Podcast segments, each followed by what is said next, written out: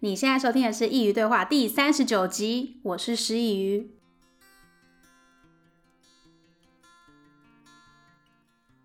大家晚安。今天呢，终于要来分享一直在说的那本书了，《未来预言》。如果你常常收听这个节目，你就知道我很常说潜意识的力量、吸引力法则等等。今天的主题也是围绕在这个议题之上。但是比较不同的是，今天要讲的是根据量子力学，以科学的角度带入心理学。当初会看这一本书，其实是因为看了一位 YouTuber 郝叶的影片，看完之后我就对这本书非常的有兴趣。但我不确定会不会跟之前潜意识的力量是差不多的内容，所以我先去图书馆借来看。但一看不得了，非常 想要入手一本，所以在书还没看完的时候，我就决定还给图书馆，自己买一本。但其实这本书依然是在说明潜意识的运作方式，以及如何体现在现实生活中的一本书。不同的是，因为是用科学的角度去探讨，你会感觉到煞有其事，所以你就会更相信吸引力法则一说。信任的力量真的非常的大，信任到最后就会变成一种信念。如果说改变信念就能改变人生，你愿不愿意试试看？这本《未来预言》的作者乔·迪斯本扎是一位医生。所涉猎的范围包含神经科学、脑科学、脑化学、细胞生物学和记忆形成等等，经常巡回演讲关于潜意识和大脑相关的主题。这一本书比一般的书都还要厚，内容非常的丰富，但是一点都不像是滥竽充数，看了会让人非常的入迷。书中总共有三个部分，十四个章节。前两个部分呢是在说明整个核心的概念，第三部分是实践冥想的练习。今天要分享的方式也会照着书中的步骤来分享，但我还是要说，我能分享的内容实在是零毛凤角。如果听完这集的内容，你觉得意犹未尽，又或是引起你对这个议题感兴趣的话，我还是希望你能够去真实的翻一翻这本书，我非常的推荐。虽然说这是一本以科学角度去说明心理学，但科学真的不是我的强项，所以我会讲的比较少一点，但还是会尽量带入其中。那如果你已经准备好跟我一起深入了解改变人生的超能力的话，那我们就开始吧。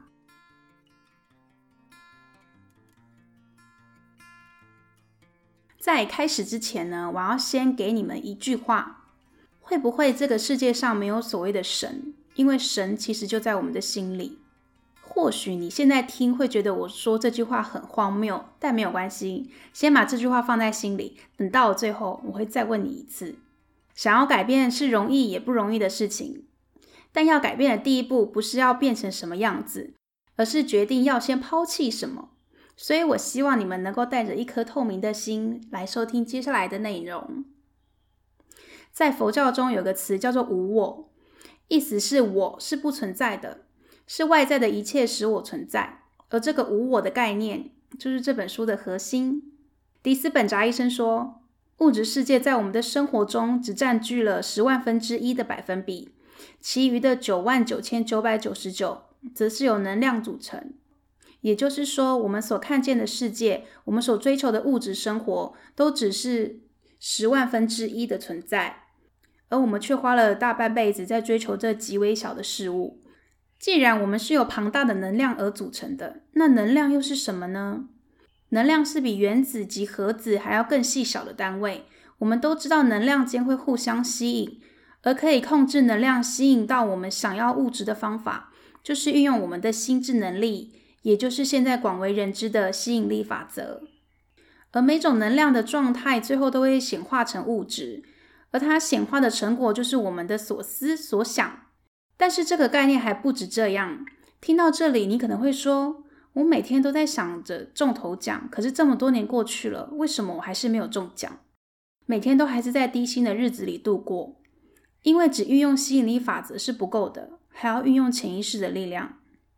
难道这不一样吗？在我还没有看这本书之前呢，我也觉得这是一样的东西。但其实想要真正的过自己想要的生活，就必须学会运用这两个方式。如果你想要得到一杯冰块，只有水是不够的。你还需要让水结成冰的冷气。潜意识我们常常听到，但你真能够在生活中发现它吗？很多人说梦境是潜意识显现的一种方式，这没有错。但其实潜意识也在我们的每一个呼吸里，每一次心跳中。这些被称为自主神经系统的身体运作方式，就是潜意识。因为我们不必去告诉我们自己我们要呼吸，也不需要告诉心脏记得要跳动，而我们就是这样活着的。在第四集有介绍过《潜意识的力量》这本书，曾经有分享过荣格的一句话：倘若无法意识到无意识，它将操控你的生活，而你称之为命运。而这些无意识的事情还不只包含神秘的潜意识，那些我们的情绪，因情绪而生的个性，都变成我们存在的状态，而这些状态拼凑成了我们的人生。听到这里，我们先暂停一下，我想要你们先想一个问题。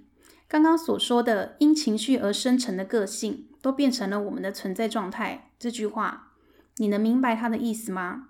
听我这个节目的听众最多是落在大约二十五到三十五岁这个区间，所以我想你们应该都已经知道自己的模样了。可是今天我要你们先停止做自己。那个时候看书看到这里，我也是很诧异。但我们的个性其实都是从我们生长的过程获得的情绪而组成的。这是什么意思呢？比如说，你在遇到问题的时候，总是会先指责别人。一开始的时候，你可能真的是有意识的去这么做，但是一次、两次、十次，甚至更多，以至于你的大脑就把这个模式记下来了。往后不论多少次，你遇到问题，大脑就会直接帮你指责别人。你不再是有意识的去做这件事，因为大脑帮你记得了。而这样一个重复循环，变成今天的你，你的个性。所以说，我们的个性也是潜意识的其中一环。因为如果你不曾去意识到自己个性上的缺失，你不会去更正。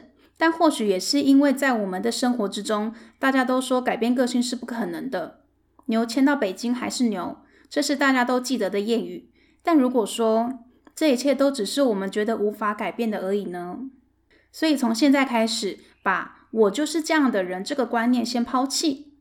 因为你完全可以成为你想成为的模样，只要你改变你在无意识中的行为，你的人生就会跟着改变。而迪斯本扎医生所提出改变潜意识的办法，就是静坐，你也可以称为冥想。冥想这个词在现在的社会中大为流传，但我想每个人对于冥想还是不太了解，包含我在内。而书中所提供为期四周的静坐课程，对我是非常有帮助的。冥想并不是只是想想，也不是将脑袋放空，而是有技巧性的在心中解决疑问，并给予新的模式。什么意思呢？举例来说，小华一直想要变有钱，但不管他赚多少钱，他都会花个精光。他一直不明白到底为何总是留不住钱，一直到他接触了潜意识，他才发现原来他的思想是匮乏的。他在面对账单的态度是又要找钱了。而面对旅行的时候呢，是又要花钱了。这些看似平常的心声，其实都在透露出一个相同的概念，那就是小华其实是这么想的：我赚的钱根本就不够我这样花，我很穷，所以他才会不管赚多少钱都无法富裕。小华的故事先到这边，我们先讲一讲静坐。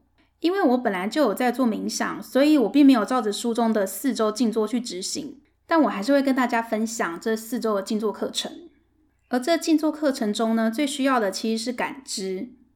在静坐课程中，你要能感受自己在空间中的重量，也要能感受到自己情绪中的反应，因为要先觉察自身的反应，才有办法改变。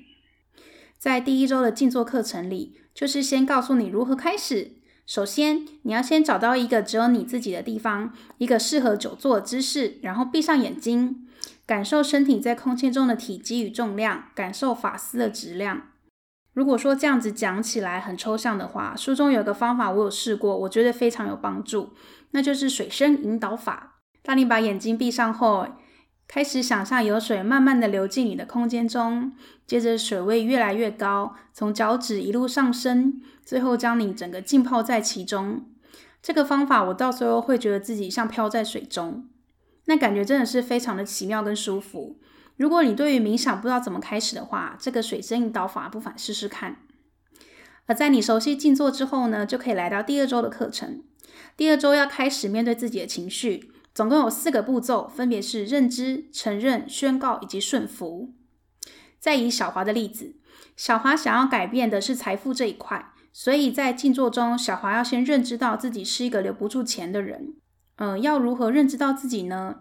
我们可以回顾生活中的情景，你就会发现自己在面对同一件事情的时候，都会带着相同的情绪。再来是承认，在认知到自己是什么模样之后呢，小华要承认自己其实不像他所表现的那样，那些都是让别人以为自己很好的美丽假象。承认自己的外在表现并不来自于真的自我之后，再来就是宣告。宣告的时候必须开口说出来，所以小华他必须说：“我就是一个思想匮乏的人。”在说出来的时候，一定会有个很不舒服的感觉，这是很正常的，因为身体会抗拒你。但你一定要发出声音。最后是顺服，这里的顺服，如果你本身有信仰，也可以带入。我以小华的故事来示范一个：亲爱的神啊，万能的父，在经过漫长的人生走到了今天。我才发现自己对于金钱上的思想是如此的匮乏，但我不想再这样下去了。现在我要把自己交托于你，请你将我的匮乏带走，并让我有更好的思想去迎接未来美好的生活。在这段顺服文中，你也可以说它是祈祷文。你可以把上述所说的神换成任何你所信仰的对象。如果你没有信仰，就说宇宙吧。我们都是繁星之子。不是有人常常说吗？不要太常把“我没钱”“我很穷”这样的话挂在嘴上。常有人说，这样事情说久就会变成真的。在这几年，我看过潜意识相关书籍后，才知道，因为这样就等于宣告给我们的潜意识，所以我们就在不知不觉中变成了我们所说的那样。我想这也是都市传说言灵的概念吧。以上呢，就是第二周的静坐课程。等你熟悉了之后，就可以进入到第三周了。这个课程的方式是用堆叠的，意思就是在第二周的时候要先做第一周的功课，然后再加上第二周的步骤。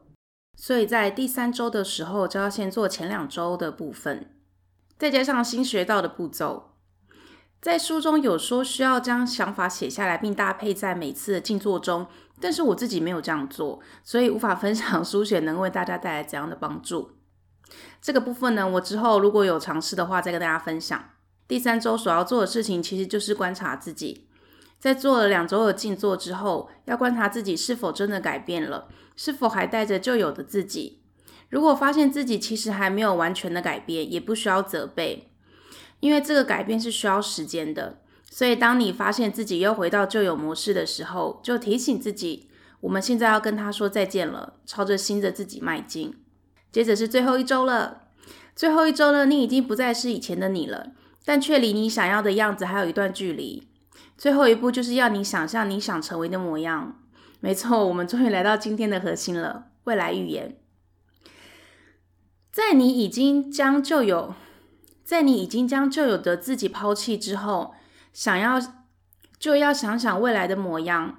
未来的你一定会是你所想的那样，但请你一定要带着相同的情绪，因为我们每个人都是能量。能量只会吸引相同能量的事物。这个还是要以小华做个结尾。小华开始想象自己是个看到账单不会心痛的人，偶尔出门旅游也不会觉得负担。他带着轻松的心情面对需要付钱的时刻，因为他知道他有能力承担这一切了。而当他再睁开眼，他就已经不再是从前的他了。以上就是这四周的静坐课程啦。其实书中还有写非常多的细节，这本书我真的是非常非常的推荐。我希望你能给自己一段沉静的时间，慢慢的阅读，边阅读边回想你的人生。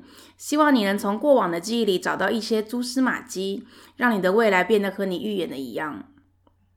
最后，还记得我在开头问你们的吗？会不会这世界上没有所谓的神？因为神其实就在我们的心里。现在你听完了这些内容，是否赞同呢？在看这本书的时候，我一直会想到宗教。不论你的信仰是什么，但凡能使你的心灵有所寄托的，它就是你的神。但会不会所谓的神，其实是在很久远之前，有个人他发现了潜意识的秘密，他想分享，但他不知道该如何去分享一件无形的观点，所以他造出了神。为了增强潜意识的显化，他将神具体化。后来传到世界各地，变成我们现在所听到的佛教、道教、天主教、基督教、伊斯兰教、印度教等等。虽然说其中伊斯兰教是不推崇偶像崇拜，是没有形体的，但其实每个宗教都有异，但其实每个宗教都有异曲同工之妙。而宗教其实就是一种潜意识的运用，在我们祈求神明、佛祖、上帝等等，让我们的愿望实现，其实也就是在向我们的潜意识做宣告。而所谓的五拜五波比，其实也是我们在祈求的时候，我们所想要的结果以惊喜的方式呈现在我们的生活之中，所以让我们更加相信这一切。在书中也有提到，我们在潜意识所预言的未来，都会以惊喜的方式来到我们生活之中，因为这样的喜悦，而让我们更加相信这一切都是真实。所以，我想宗教也是类似的概念。而现在我们知道了，所谓的神性就在我们之中，我们可以不用再去向外寻求。但是虽然这么说，我依然还是会去拜拜。毕竟拜了这么多年了，突然要把一个信仰抽掉也很不习惯。反正信仰跟潜意识可以同时存在，不互相打扰。那以上就是今天的内容啦，希望你们会喜欢。如果你想多了解潜意识相关的内容，可以在描述栏中找到第四集《潜意识的力量》，或是你们也可以去看看好月的影片，连结一样都会放在下方。最后，希望这一集能让你开始愿意相信，每个人都可以改变。即便你的生活真的糟到不行，但只要你愿意，你依然可以为自己创造奇迹。又到了聊聊近况时间啦，时间过得很快。我在写这集讲稿的时候，其实是开工的第一天，完全无心工作，但坐在电脑前面，我又得找点事做，所以就开始写稿了。这也算是一种开工吧。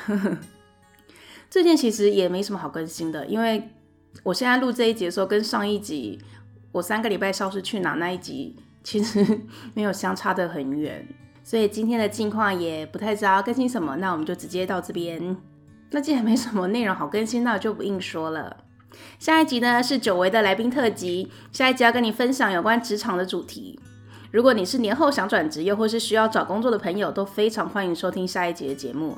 如果你喜欢我的内容，可以分享给你认为需要的朋友一起来收听。只要你愿意相信，想象力真的是你的超能力。感谢你的收听，我们下次见。